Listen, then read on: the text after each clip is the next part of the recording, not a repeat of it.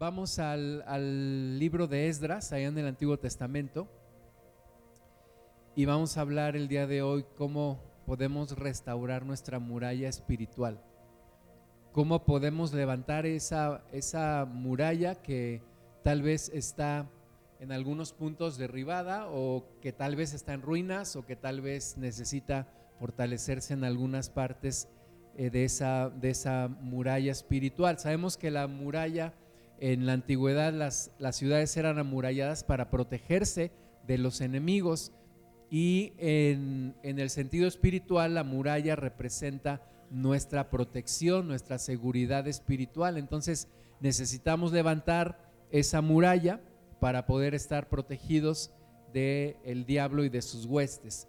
Vamos al libro de Esdras, capítulo 1, a partir del versículo 1 dice en el primer año de Ciro, rey de Persia, para que se cumpliese la palabra de Jehová por boca de, Jeremías, despertó Jehová el espíritu de Ciro, rey de Persia, el cual hizo pregonar de palabra y también por escrito por todo su reino, diciendo, así ha dicho Ciro, rey de Persia, Jehová el Dios de los cielos, me ha dado todos los reinos de la tierra y me ha mandado que le edifique casa en Jerusalén que está en Judá. Entonces empieza ahí diciendo el profeta lleno del Espíritu Santo, dice que para que se cumpliese la palabra que Dios había hablado por boca de Jeremías. Es decir, no es que las cosas suceden y luego las acomodamos a lo que dice la palabra, no, sino como Jeremías lo había dicho, porque Dios se lo había ordenado, el pueblo había de regresar de la cautividad 70 años después de que fue llevado de Israel hacia Babilonia. Y entonces se cumplió el tiempo y en el reinado de un hombre que no es judío, que no es conocedor de Dios, pero que Dios lo toma y se revela a él, que es Ciro, rey de Persia, el imperio más importante del mundo en ese tiempo, entonces, a través de este hombre, el hombre más poderoso del mundo en ese tiempo, Dios da la orden, Ciro da la orden, que se vuelva a levantar, que se vuelva a edificar el templo de Dios. Algo verdaderamente, eh, pues, increíble, porque a través de un hombre, a través del hombre más poderoso de la tierra, a través de un gentil, a través de un impío, a través de un hombre que no conoce a Dios, pero Dios se revela a él y entonces Ciro se levanta con todo su poder, con toda su autoridad. Recuerda que Dios quita o pone reyes y en este caso Dios había puesto a Ciro con un propósito y entonces Ciro manda el decreto, manda pregonar la palabra, manda la orden que se edifique la casa que está en Jerusalén, que se vuelva a levantar al Rey de los cielos, a Jehová Dios de los cielos, que se vuelva a levantar ese templo que se había edificado, perdón, en Jerusalén, y el cual habían quemado, los caldeos habían saqueado, lo habían derribado, pero años después Ciro, rey de Persia, da esta orden. Recuerda que en este momento los israelitas estaban cautivos en Babilonia, habían sido llevados a Babilonia y solamente algunos pocos habían quedado en Jerusalén y en, su tierra original. Esdras 1.3 dice, quien haya entre vosotros de su pueblo, sea Dios con él y suba a Jerusalén, que está en Judá, y edifique la casa a Jehová Dios de Israel. Él es el Dios, la cual está en Jerusalén, y a todo el que haya quedado en cualquier lugar donde more, ayúdenle los hombres de su lugar con plata, oro, bienes y ganados, además de ofrendas voluntarias para la casa de Dios, la cual está en Jerusalén.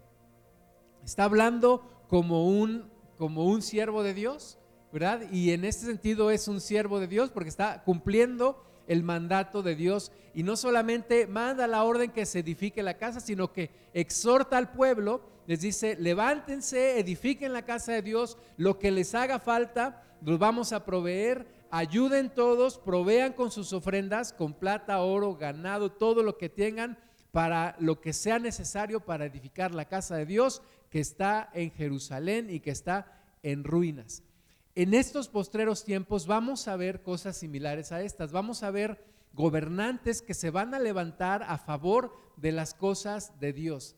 Nos está sorprendiendo, por ejemplo, cómo en Estados Unidos un grupo de senadores está promoviendo el que se, el que se derogue la, ley que permite el aborto en toda la nación.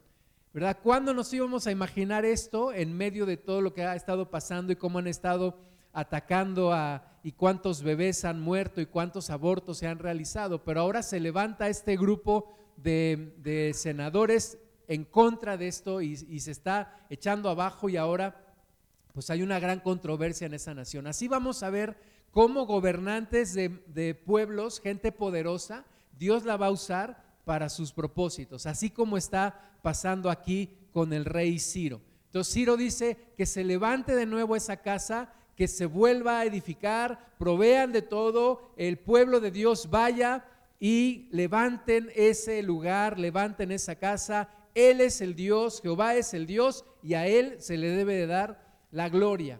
Entonces Esdras 3.10 ya nos narra cómo regresaron, cómo volvieron a, edificar. Y además el, rey Ciro dijo, no quiero maldición para mí ni para mis hijos, así que vayan pronto, edifiquen de nuevo esa casa.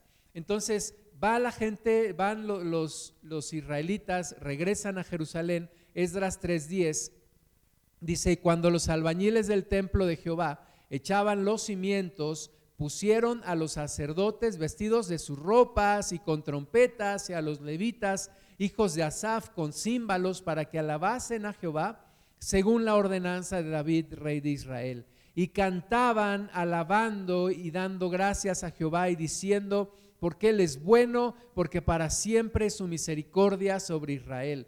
Y todo el pueblo aclamaba con gran júbilo, alabando a Jehová, porque se echaban los cimientos de la casa de Jehová. Me estoy saltando dos capítulos de Esdras, pero tú lo puedes leer con detenimiento en tu casa y puedes ver cómo incluso el rey mandó gente a escoltar a los que iban de, Babilonia, de Mesopotamia, hasta esa tierra de Jerusalén, cómo fueron escoltados, cómo fueron protegidos de los enemigos, llevaban oro, llevaban plata, llevaban muchas cosas y empezaron a edificar y todavía había gente que había visto el, el templo que había sido derribado y entonces ahora están viendo lo que para ellos parece imposible. Se está volviendo a levantar ese lugar, se está volviendo a levantar ese lugar de adoración. Hay sacerdotes vestidos con sus ropas de, sacerdotes, los levitas, los, los cantores, los que tocaban los instrumentos. Se está volviendo a levantar el culto a Dios en ese lugar en donde había sido saqueado, quemado, derribado se está volviendo a levantar. Es como una, una, una planta que parecía seca y empieza a retoñar y empiezan a ver todo esto. Esdras 3:12. Y muchos de los sacerdotes, de los levitas y de los jefes de casas paternas, ancianos que habían visto la casa primera, viendo echar los cimientos de esta casa, lloraban en voz alta mientras muchos otros daban grandes gritos de alegría y no podían distinguir el pueblo el clamor de los gritos de alegría de la voz de lloro, porque clamaba el pueblo con gran júbilo y se oía el ruido hasta lejos. Entonces, aquellos que habían visto el templo de Salomón en todo su esplendor, pero también habían visto cómo lo habían saqueado, cómo lo habían quemado, cómo habían roto el mar de bronce, los instrumentos, los habían llevado, los habían quitado, habían quemado ese lugar. Ahora estaban viendo cómo se volvían a echar los cimientos de esa casa y lloraban. Lloraban, yo no sé si de arrepentimiento, de remordimiento, de alegría. Yo no sé por qué no nos dice aquí la palabra, pero lloraban por ver esto de nuevo volverse a levantar. Y nuestra, nuestra vida puede cambiar cuando Dios hace algo. Parece que todo se acabó, parece que todo está derribado, pero Dios puede volver con el poder de su palabra, puede volver a levantarnos y puede volver a levantar nuestra salud, nuestra familia, nuestra adoración, nuestra vida. Dios puede volver a levantar de la nada nuestras vidas y así lo quiere hacer Dios. Solo bastó que Dios tocara a ese hombre, Ciro, rey de Persia, para que todo esto volviera a levantarse y Dios estaba haciendo una obra en el pueblo, Dios estaba tocando los corazones para que todos pusieran de sus recursos y sus fuerzas y su tiempo para volver a edificar este lugar de adoración. Si lo vemos en una línea de tiempo, por allá del año 609 antes de Cristo, Israel fue llevado a Babilonia por los caldeos. ¿Verdad? Parecía que todo se había acabado. Derribaron los muros, quemaron las puertas del muro de Jerusalén, quemaron el, templo, saquearon el templo, le sacaron los ojos al rey, se llevaron al rey cautivo, mataron a sus hijos, mataron una gran cantidad de gente, se llevaron a los poderosos de Israel, se los llevaron a la gente rica, solo dejaron a algunos pobres en esta tierra, año 609 antes de Cristo.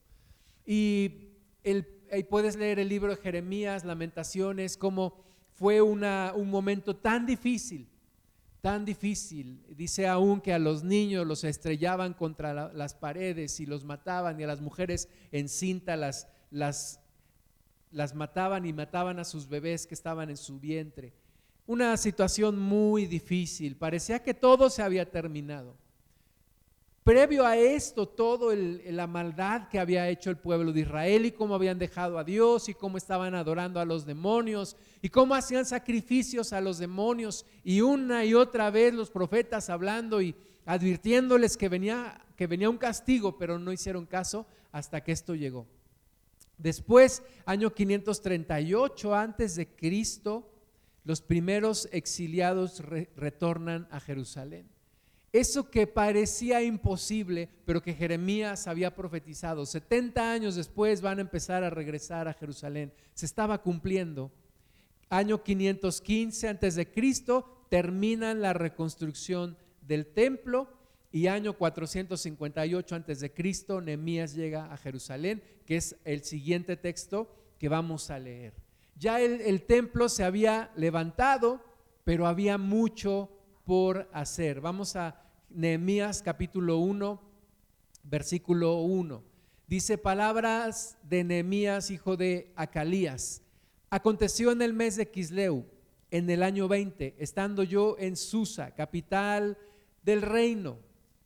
Eh, recuerda que había sido primero el, el imperio babilónico, pero los persas habían conquistado Babilonia. Entonces ahora estamos en el imperio persa y dice que la capital del imperio era Susa, que vino Hanani, uno de mis hermanos, con algunos varones de Judá, y les pregunté por los judíos que habían escapado, que habían quedado de la cautividad y por Jerusalén. ¿Verdad? Había ya algunos que habían regresado a Jerusalén, otros se habían quedado ahí porque recuerda que a los pobres no se los habían llevado, habían dejado algunos, alguna gente allí y habían mandado personas de Babilonia a morar en ese lugar de Jerusalén y los alrededores. Así que Nemías era uno de los que ya habían nacido en la cautividad. Nemías ya no nació en, en Jerusalén, Nemías nació ya en esta cautividad. Y entonces pregunta a uno de los que habían venido, de Jerusalén y le dice, ¿cómo está la ciudad? ¿Cómo están mis hermanos? ¿Cómo están los varones de Judá? ¿Cómo está todo por allá? Versículo 3, y me dijeron, el remanente, los que quedaron de la cautividad allí en la provincia, están en gran mal y afrenta, y el muro de Jerusalén derribado y sus puertas quemadas a fuego. ¿Verdad? Nehemías estaba ansioso por tener noticias, ansioso por recibir noticias, porque él había escuchado de, Jerusalén y conocía la historia y conocía la ley y conocía los profetas y pregunta, ¿cómo están? ¿Cómo está todo por allá? Y le dicen, pues la verdad está muy mal, está muy mal. Eh, hay, una gran, hay un gran mal, una gran afrenta, el muro está derribado, las puertas quemadas, es un desorden, son unas ruinas. Y cuando nos, nos preguntan, ¿cómo estás? ¿Verdad? Normalmente, ¿qué decimos? Bien, gracias a Dios, bien. Pero realmente, ¿cómo estás? ¿Cómo está tu vida? ¿Cómo te sientes? ¿Cómo está tu corazón? No cómo te quisieras sentir, sino realmente cómo estás. ¿Cómo está tu vida espiritual? ¿Cómo está tu ser interior? ¿Está fortalecido en el Señor? ¿Cómo andan tus tiempos de comunión con Dios? ¿Cómo está tu muralla espiritual? ¿Cómo están tus tiempos de intercesión? ¿Cómo está tu vida? ¿Está equilibrada o estás afanada, afanado? ¿Estás descuidando algunas cosas? ¿Cómo estás verdaderamente tú? Quisiera que tú te preguntes y que permitas que el Espíritu Santo escudriñe tu corazón y te pregunte, así como Nemías le preguntó a estos varones, ¿cómo está Jerusalén? Y le dijeron la verdad, mira, la verdad está muy mal. La verdad está muy mal. Yo creo que en el semblante de esos hombres que venían de Jerusalén, Nemías pudo ver la respuesta antes de que hablaran. En gran mal y afrenta, el muro derribado y sus puertas quemadas a fuego. Yo creo que Nehemías se imaginó algo como esta imagen que les presento aquí. Un muro completamente derribado, las puertas quemadas, las ruinas allí, de algo que un día fue el gran reino de Israel, de algo que un día floreció, de algo que un día se levantó, en donde Dios se manifestaba, en donde Dios los protegía, en donde Dios los guardaba, donde Dios se hizo de gran renombre alrededor, porque todos los pueblos alrededor los conocían y temían. Y recuerda que hace dos semanas predicábamos de que mandaban incluso, eh, mandaban oro, piedras preciosas, madera de cedro, de lugares lejanos. Y ahora está abandonado, está todo destruido, está todo mal. ¿Cómo está tu muralla espiritual? Eh, uno tiene que ser, a lo mejor, ver la realidad cruda, no ver cómo me gustaría que fuera. ¿Cómo está tu matrimonio? Ay, pues gracias a Dios soy el esposo perfecto. Bueno, eso es lo que me gustaría pero realmente cómo está mi matrimonio, cómo estoy yo, cómo estoy yo como esposo, cómo está mi matrimonio, cómo está tu relación con tus hijos, cómo está tu salud, cómo está tu trabajo, cómo está tu relación con Dios. No cómo te gustaría que estuviera, sino realmente cómo está, cómo está. Si viéramos los hechos, cómo está, así como estos varones dieron un reporte y, no dijeron, mira, pues yo pienso que está mal. No, le dijeron, mira, Nemías, la verdad, estuvimos ahí, está mal, está, está en ruinas, es triste la situación. ¿Cómo está la situación en nuestro país? Está mal. Velo, ve alrededor, ve la gente cómo está, ve la situación económica, ve la situación política, un país dividido, unos a favor, otros en contra la inseguridad, es lo que realmente estamos viendo, es la realidad. Hemos descuidado la muralla espiritual también de nuestra nación. Nos hemos descuidado, la iglesia se ha enfocado a otras cosas y no a lo que debería de hacer, cuidar esta nación, levantar murallas alrededor de esta nación. Esa es la realidad, tenemos que ver la realidad. Ahora, no quiere decir que la realidad apague mi fe, pero tengo que ver la realidad como está y tengo que tener fe en que si Dios declara la palabra, de la boca de Dios sale la palabra y Dios decreta que esto empiece a cambiar, esto va a empezar a cambiar. Pero necesitamos orar a Dios. ¿Cómo están tus tiempos de oración diaria? ¿Cómo está tu tiempo de lectura bíblica diario? ¿Cómo están tus tiempos de intercesión? Si tú registras todo esto, por ejemplo, ¿cuánto oraste esta semana? Cada día. Es como cuando, eh, cuando empezó lo del COVID, a mí me llegó una información, una bitácora, donde decían, recomendaban tomar las medidas de principalmente tres cosas, tu oxigenación, tu pulso y tu temperatura todos los días a la misma hora o tres veces al día y luego repetirlo todos los días a las mismas horas. Y entonces llevas la bitácora y, por ejemplo, ahora que me dio COVID en principios de julio, yo pude comparar cómo estaban mis, mis métricas de oxigenación, temperatura y pulso a cómo estaban cuando yo no estaba enfermo. Entonces, ¿cómo están así tu bitácora, tu bitácora espiritual? ¿Cómo están? ¿Cuánto oraste esta semana? ¿Cuánto leíste la Biblia? ¿Cuánto intercediste? ¿Cómo está tu constancia para congregarte? ¿Has asistido a las reuniones de oración, de, servicio dominical? ¿Cómo están tus tiempos de guerra espiritual? ¿Estás guerreando la batalla espiritual? ¿Has, ¿Has reprendido al diablo y sus huestes? ¿Has estado orando, reprendiéndolo? ¿Has ayunado? ¿Has orado? ¿Has adorado a Dios entre semana y en domingo? ¿Has orado con tu familia y con tus hermanos? Tú lleva un registro de todo esto y date cuenta de cómo está tu situación espiritual. Hazte un check-up espiritual.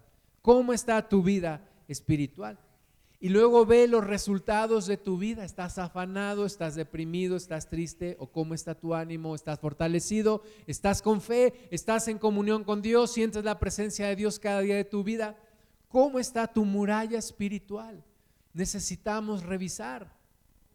Porque por el lugar más débil, por ahí se mete el diablo y él anda como león rugiente buscando a quien devorar. Nehemías 1:4, cuando oí estas palabras, me senté y lloré. E hice duelo por algunos días y ayuné y oré delante del Dios de los cielos. Era una situación triste, una, una situación caótica, una situación difícil, complicada. Ahora, Nehemías era un consejero del rey. Era el copero del rey, del hombre más poderoso del mundo. Y Nehemías pudo haber dicho, a mí no me importa lo que pase allá, yo estoy bien aquí, tenía una buena posición, estaba bien colocado, su futuro estaba asegurado, pero su corazón estaba en los propósitos de Dios. Y dice, esto no es posible. El lugar de adoración, el único lugar de adoración en todo el planeta era Jerusalén. Y ese lugar estaba en ruinas. Ese lugar estaba mal. El único lugar donde se podía adorar a Dios verdaderamente era allí. Y Dios había escogido ese lugar para que ahí se levantara su nombre en adoración. Y él lloró y ayunó y oró a Dios. Versículo 5. Y dije, te ruego, oh Jehová Dios de los cielos, fuerte, grande y temible que guarda el pacto y la misericordia a los que le aman y guardan sus mandamientos.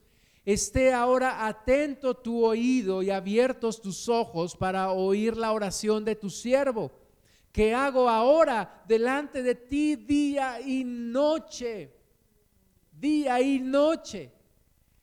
Nehemías no era un nini, era el copero del rey, tenía un trabajo. Sin embargo, él oraba de día y de noche por los hijos de Israel, tus siervos, y confieso los pecados de los hijos de Israel que hemos cometido contra ti.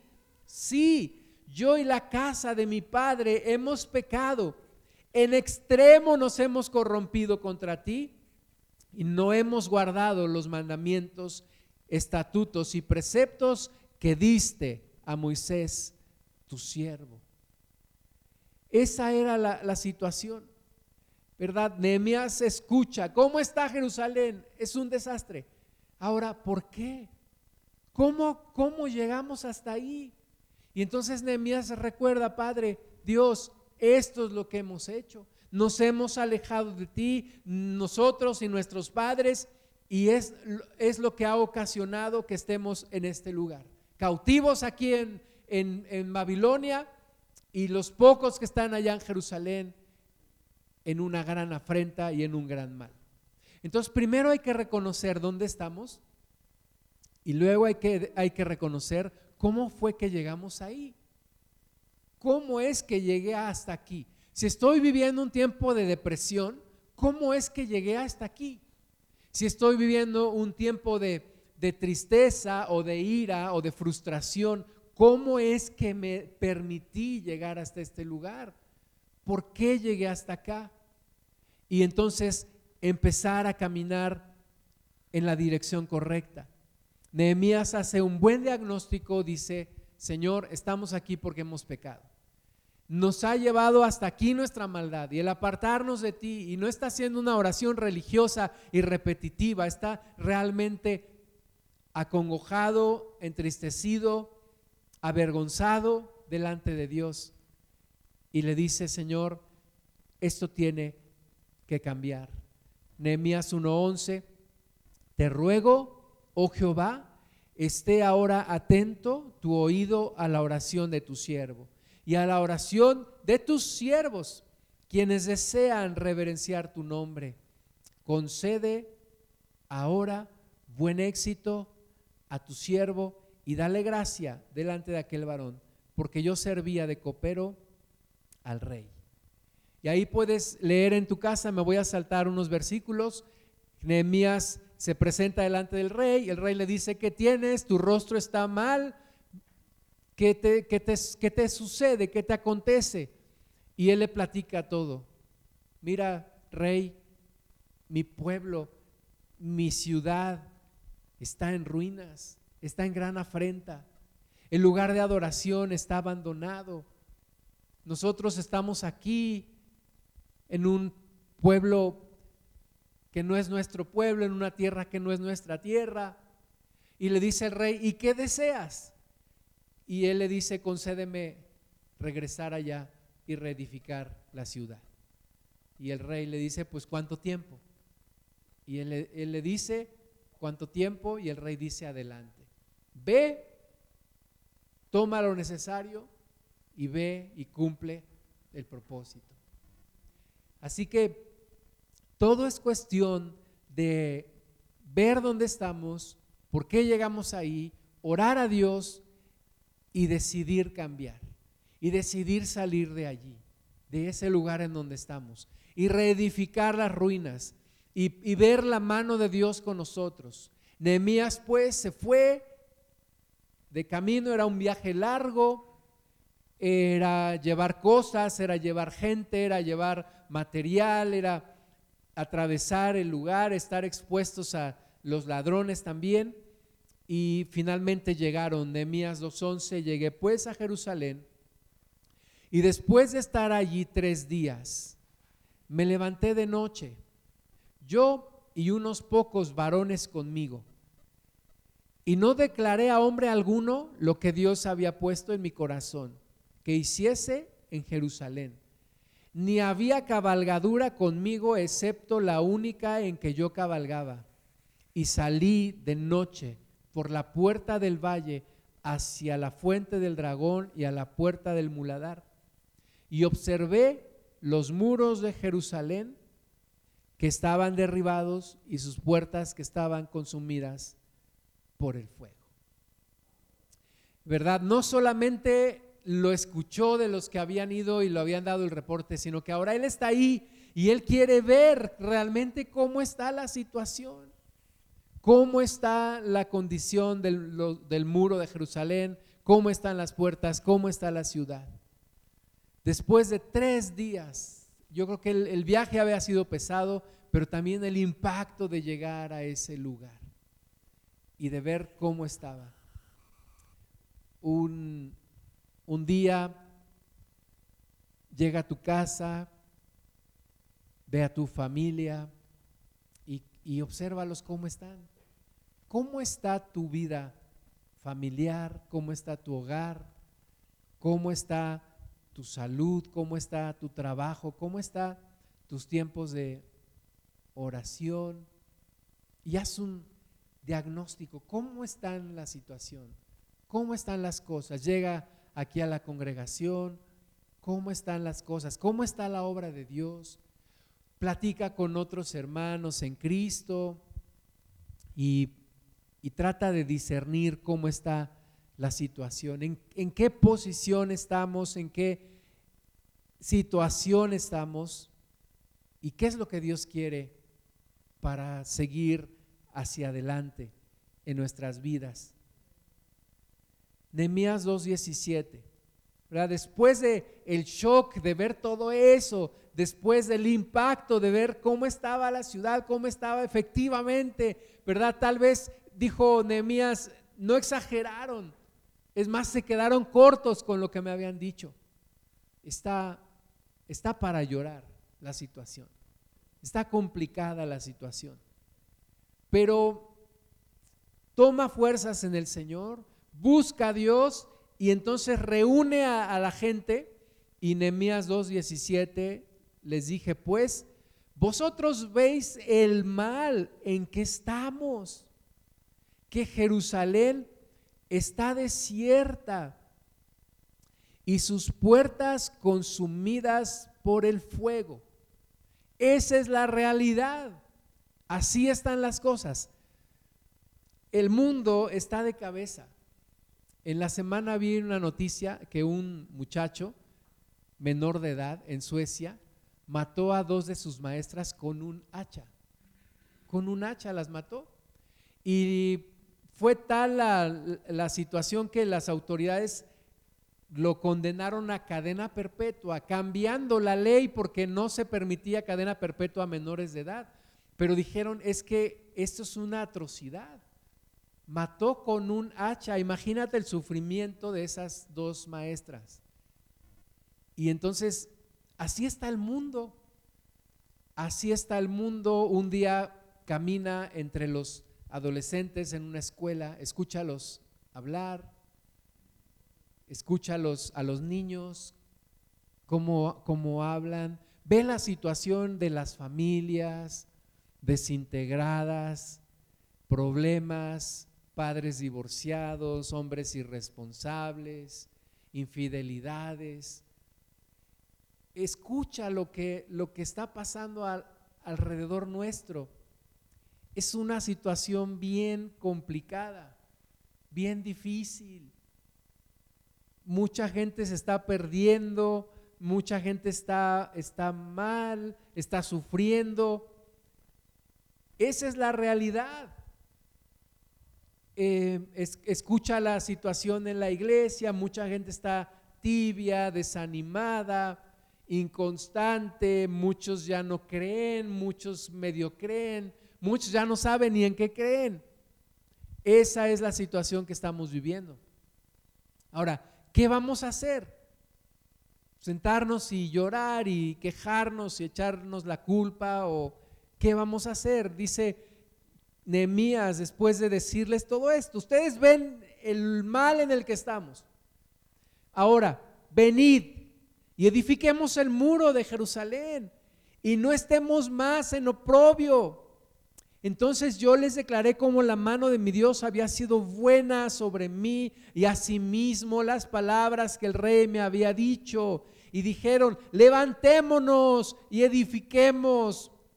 Así esforzaron sus manos para bien. Eso es lo que hay que hacer. Arrepentirse implica cambiar de dirección, pero también implica empezar de nuevo. Volver a empezar ir hacia adelante, no estarse lamentando ahí, quejando y, no, sino, ok, esta es la realidad, ahora vamos adelante. Nehemías les dice, ya no estemos más en oprobio, ya no estemos más en esta situación, ya fue mucho.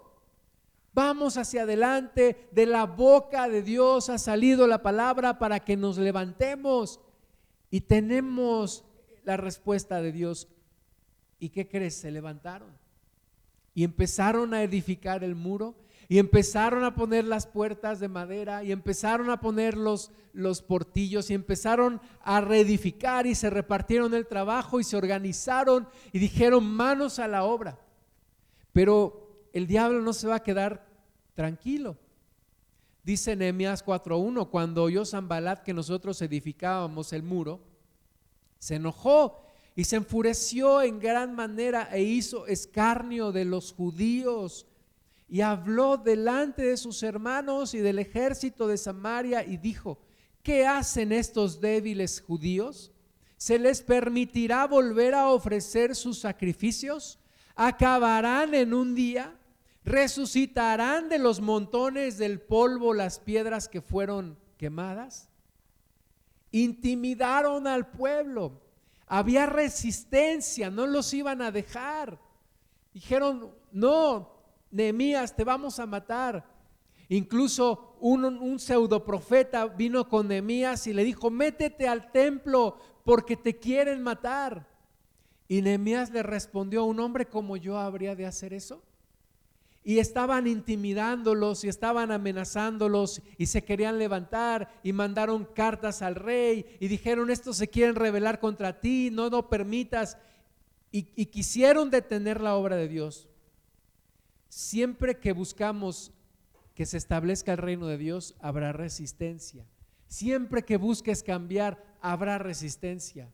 Y cuando dices, ya me voy a congregar, ese día llega tu familiar que nunca te había visitado. Y cuando dices, ya voy a orar, ese día tienes más problemas que te impiden orar. Y cuando dices, ya voy a leer la Biblia, es cuando más sueño te da. El, el diablo no quiere que te vuelvas a levantar. Pero tú tienes que decidirte y tienes que decir, no, lo voy a hacer. Lo voy a hacer, voy a vencer esta intimidación. Y el pueblo lo logró, el pueblo se levantó, el pueblo resistió la amenaza de aquellos que los estaban intimidando y levantaron la obra. Así que tú y yo necesitamos volvernos a levantar. No, no seamos como un, hermano, una vez viene con su pastor y le dice, pastor, es que yo me quiero volver a levantar. Y el pastor le dijo, hermano, no te hagas, no es que te quieras volver a levantar, es que nunca te has levantado. Levántate ya, levántate de una vez por todas. Nehemías 4:13 entonces por las partes bajas del lugar, detrás del muro y en los sitios abiertos, puse al pueblo por familias, con sus espadas, con sus lanzas y con sus arcos. Después miré y me levanté y dije a los nobles y a los oficiales y al resto del pueblo, no temáis delante de ellos. Acordaos del Señor grande y temible y pelead por vuestros hermanos, por vuestros hijos y por vuestras hijas, por vuestras mujeres y por vuestras casas. Y eso es lo que tenemos que hacer, entrar en guerra espiritual, entrar en oración, entrar en intercesión por tu familia, por tus familiares, por, por tus hermanos en Cristo, por tu nación, por tus compañeros de trabajo. Tienes que orar. Levántate de una vez por todas y empieza la batalla espiritual. Dios está hablando a nuestras vidas. Es tiempo de levantarnos de nuevo. Es tiempo de reedificar de nuevo la obra de Dios, primero en nuestras vidas, después ayudar a los demás que están a nuestro alrededor. Nehemías 4:19, y dije a los nobles y a los oficiales y al resto del pueblo, la obra es grande y extensa, y nosotros estamos apartados en el muro, lejos unos de otros en el lugar donde oyereis el sonido de la trompeta, reuníos ahí con nosotros. Nuestro Dios peleará por nosotros. Nosotros pues trabajábamos en la obra y la mitad de ellos tenía lanzas desde la subida del alba hasta que salían las estrellas. Restaurar la muralla implica trabajar en unidad, implica trabajar en equipo, implica, oye, ayúdenme en oración porque tengo este problema. Apóyenme en oración porque tengo esta situación difícil. O decir a los demás, oye, ¿en qué te apoyo en oración?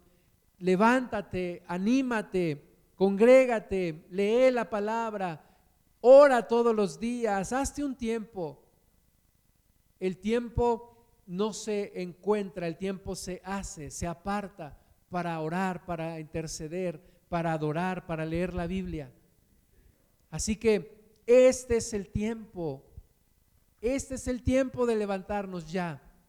Hay que reedificar. La obra es extensa, como, como dijo Nehemías. El trabajo es mucho. La obra es, es grande y extensa. Hay que levantarnos ya. Hay mucho por hacer, hay mucho por lo que hay que orar, hay mucho que poseer, hay mucho que hemos descuidado, hay que retomarlo hay que levantarnos. Pero no nos desanimemos porque sea mucho el trabajo. Dios nos va a ayudar y vamos a seguir adelante. así como ellos terminaron, ¿verdad?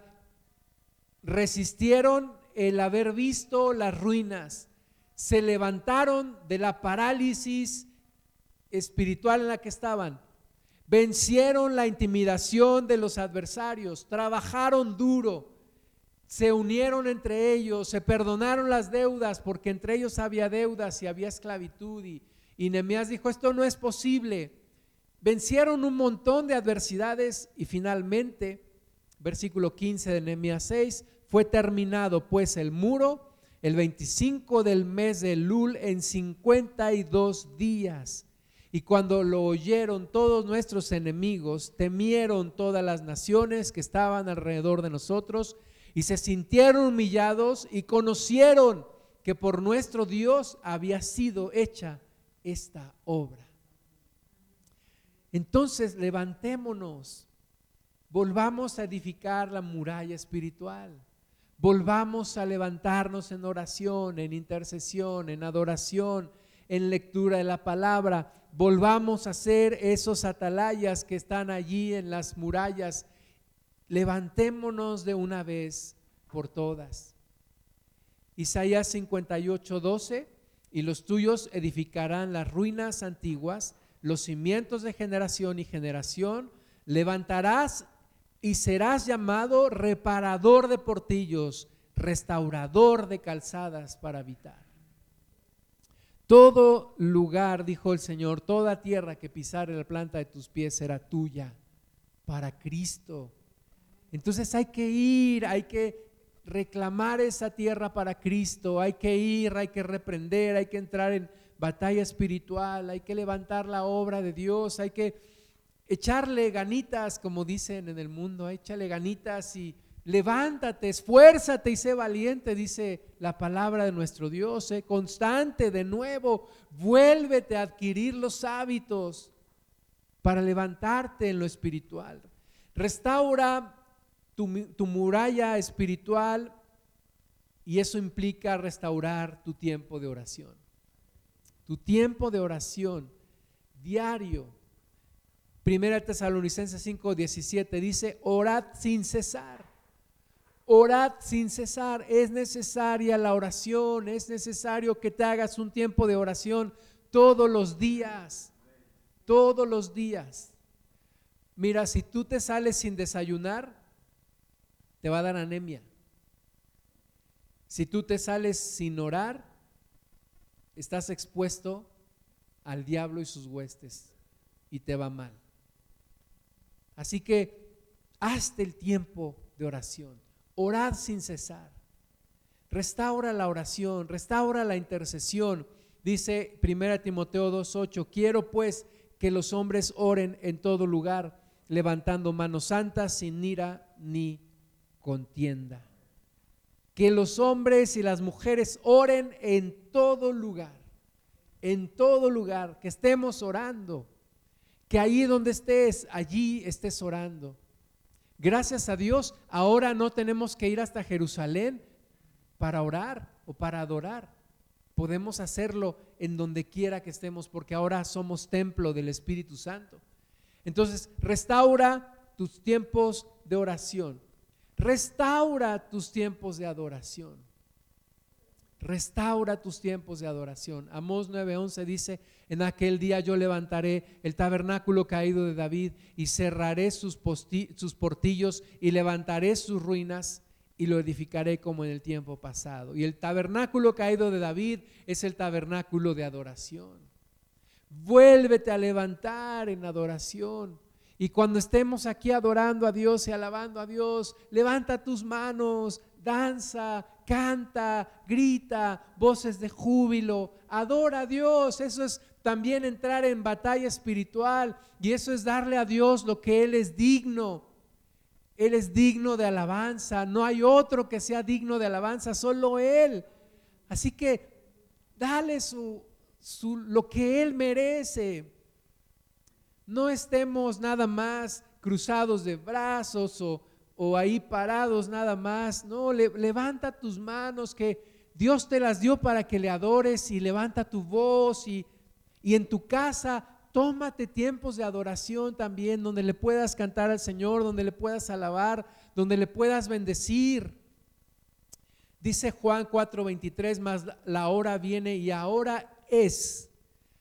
La hora viene y ahora es cuando los verdaderos adoradores adorarán al Padre en espíritu y en verdad. Porque también el Padre tales adoradores busca que le adoren. Dios es espíritu y los que le adoran en espíritu y en verdad es necesario que adoren. Tómate tiempos de adoración, no solamente una vez a la semana, ahí en tu casa, ahí en tu trabajo. Adora al Señor, busca adorarle, bendecirle. Si puedes poner música, ponla. Si no puedes poner música con tus palabras o con tu canto, adora al Señor. Restaura la adoración a, nuestro Dios. Restaura también el estudio de la Biblia. Restaura el estudio de la palabra de Dios. Nehemías 8:1 dice, y se juntó todo el pueblo como, unos, como un solo hombre en la plaza que está delante de la puerta de las aguas y dijeron a Esdras el escriba que trajese el libro de la ley de Moisés, el cual Jehová había dado a Israel. Y el sacerdote Esdras trajo la ley delante de la congregación, así de hombres como de mujeres, y de todos los que podían entender el primer día del mes séptimo y leyó en el libro delante de la plaza que está delante de la puerta de las aguas, desde el alba hasta el mediodía, en presencia de hombres y mujeres y de todos los que podían entender, y los oídos de todo el pueblo estaban atentos al libro de la ley. Hoy en día no necesitamos ir a un lugar para que alguien nos vea la Biblia, como en este caso pero tú puedes llevar tu Biblia o en tu celular o en tu computadora, allí donde estés puedes hacerte un tiempo y empezar a escudriñar la palabra de Dios y tomar notas y tomar apuntes y, memorizarte versículos y meditar en ellos. Es importante, Jesús dijo en Juan 5:39, escudriñar las escrituras porque a vosotros os parece que en ellas tenéis la vida eterna, y ellas son las que dan testimonio de mí. Escudriña las escrituras, lleva una bitácora o un diario donde anotes citas en donde Dios te está hablando. Lleva esa bitácora, la puedes llevar en una computadora, en un celular, en un cuaderno. Lleva, anota lo que Dios te va revelando, restaura el estudio de la Biblia y restaura la unidad con la iglesia. Hechos 2:42, y perseveraban en la doctrina de los apóstoles, en, el, en la comunión unos con otros, en el partimiento del pan y en las oraciones. Perseveremos en la comunión unos con otros. Busquemos volver a reunirnos. Cuando estaba cerrado este lugar, me llegaron a preguntar algunos hermanos y hermanas, ¿cuándo se va a volver a abrir? ¿Cuándo vamos a volver a tener reuniones? Y ahora que ya tenemos, no vienen. Y hasta he buscado algunos, ya, ya estamos teniendo reuniones, sí, luego voy. Bueno, volvamos a perseverar en las reuniones, en la comunión unos con otros, en el partimiento del pan, que es la Santa Cena en orar juntos. ¿Cuándo será el día que Dios me conceda que en los miércoles llegue alguien más que no sea mi esposa y Claudio y yo? Que llegue aquí a orar. ¿Cuándo será ese día que Dios me concederá que vuelvan a venir a orar a este lugar?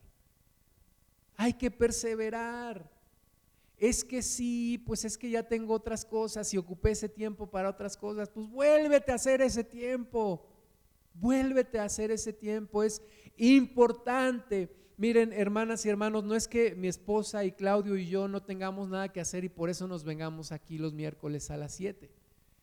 De verdad que tenemos cosas que hacer. Pero esto es importante.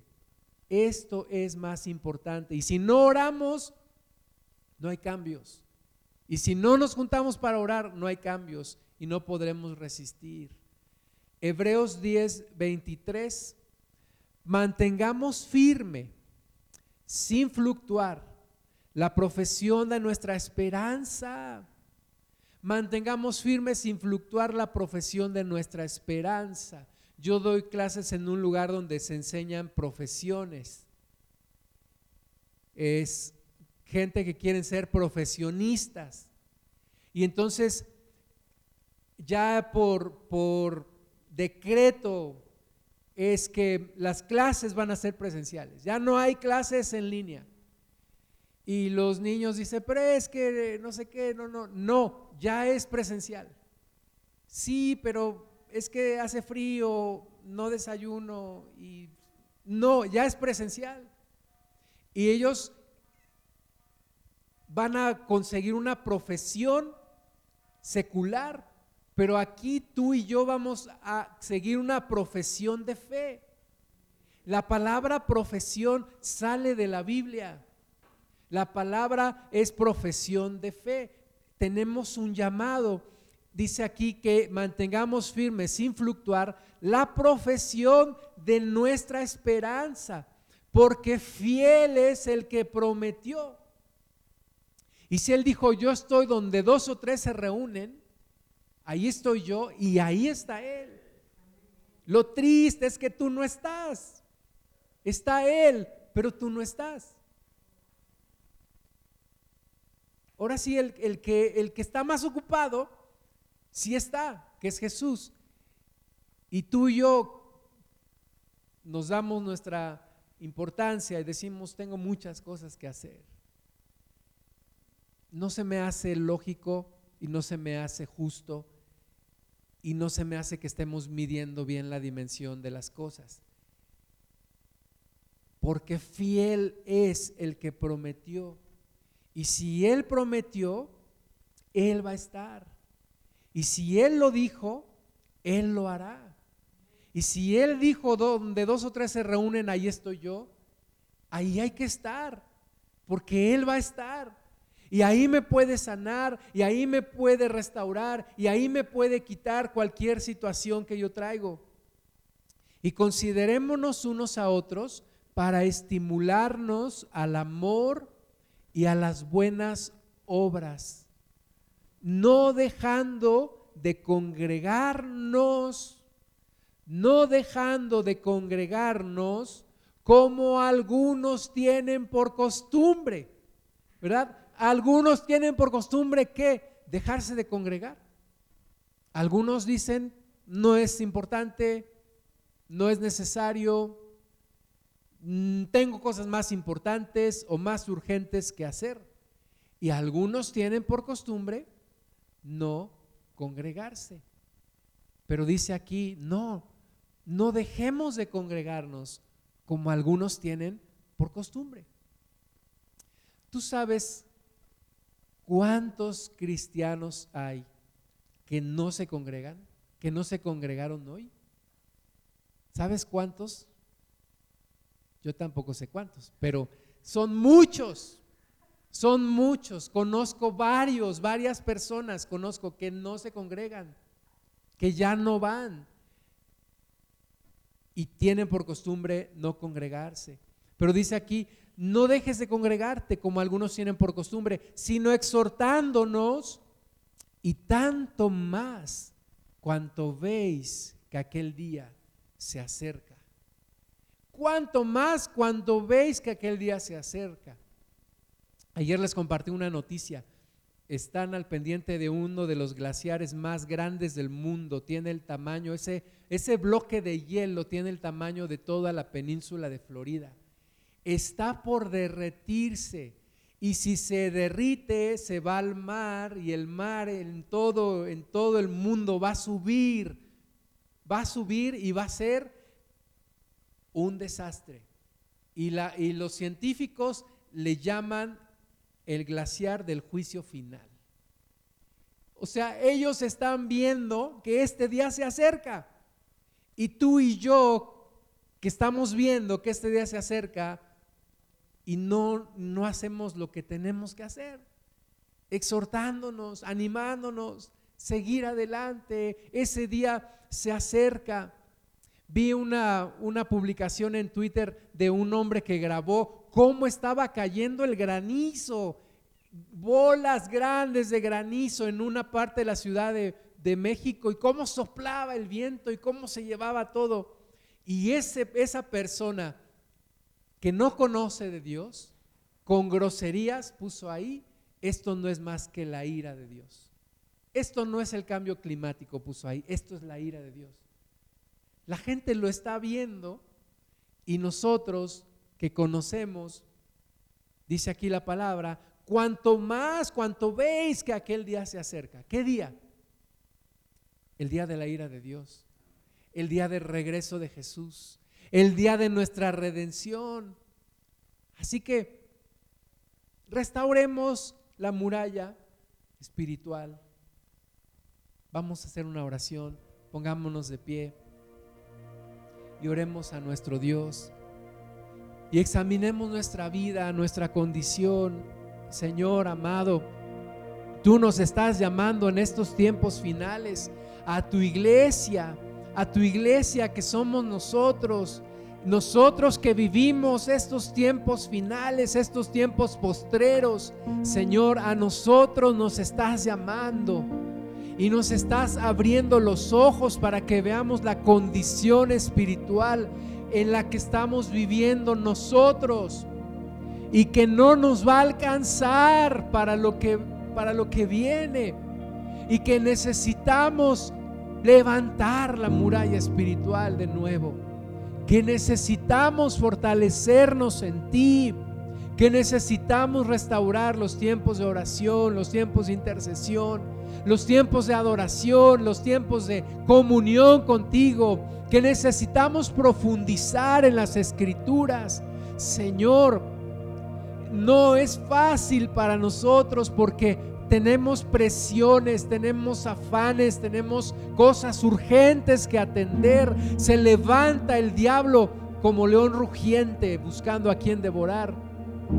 Pero en el nombre que es sobre todo nombre, en el nombre de Jesús, lo reprendemos y, declaramos y decidimos y confesamos en el nombre que es sobre todo nombre que nos vamos a levantar.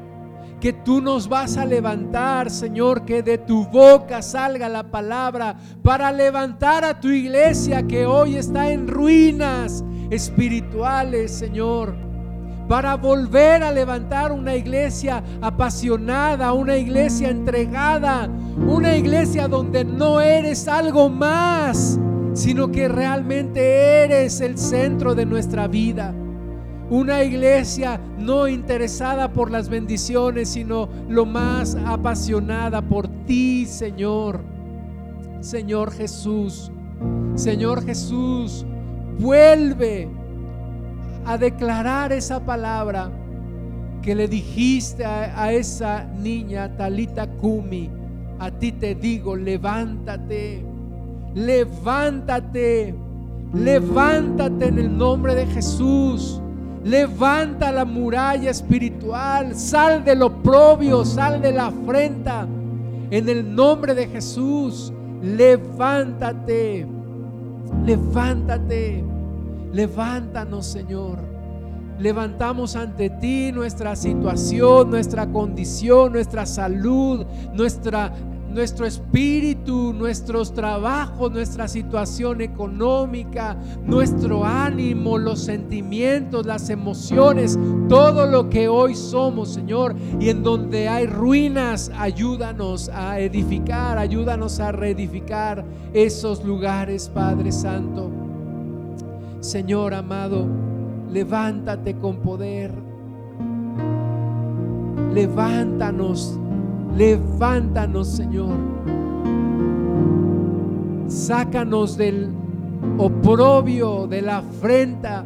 Sácanos, Señor, de los lugares bajos en donde estamos y levántanos como con alas de águilas para salir adelante, para levantarnos en el nombre que es sobre todo nombre, para ver tu gloria una vez más, para ver tu poder una vez más, Señor.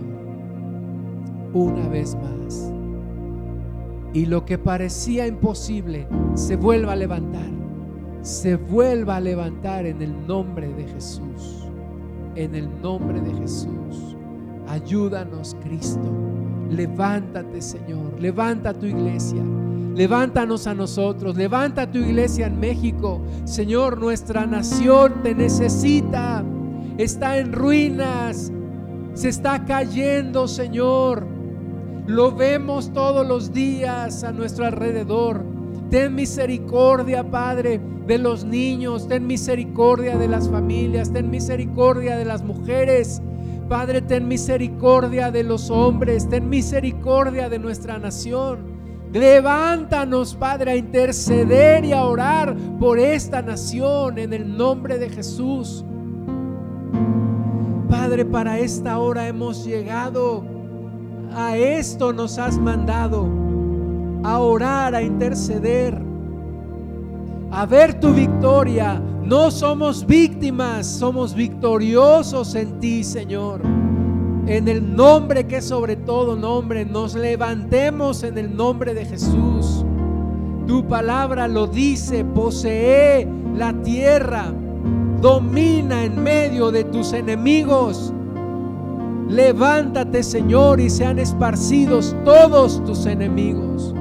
Ya no más con la cabeza agachada, ya no más con el ánimo por los suelos, nos levantamos en el nombre que es sobre todo nombre, en el nombre de Jesús. Nos arrepentimos, Señor, de lo que hemos hecho, de lo que hemos hecho mal delante de ti. Y nos volvemos a levantar en el nombre que es sobre todo nombre, en el nombre de Jesús, en el nombre de Jesús no por nuestra propia fuerza, sino porque tú te levantas en nosotros, Señor. Bendito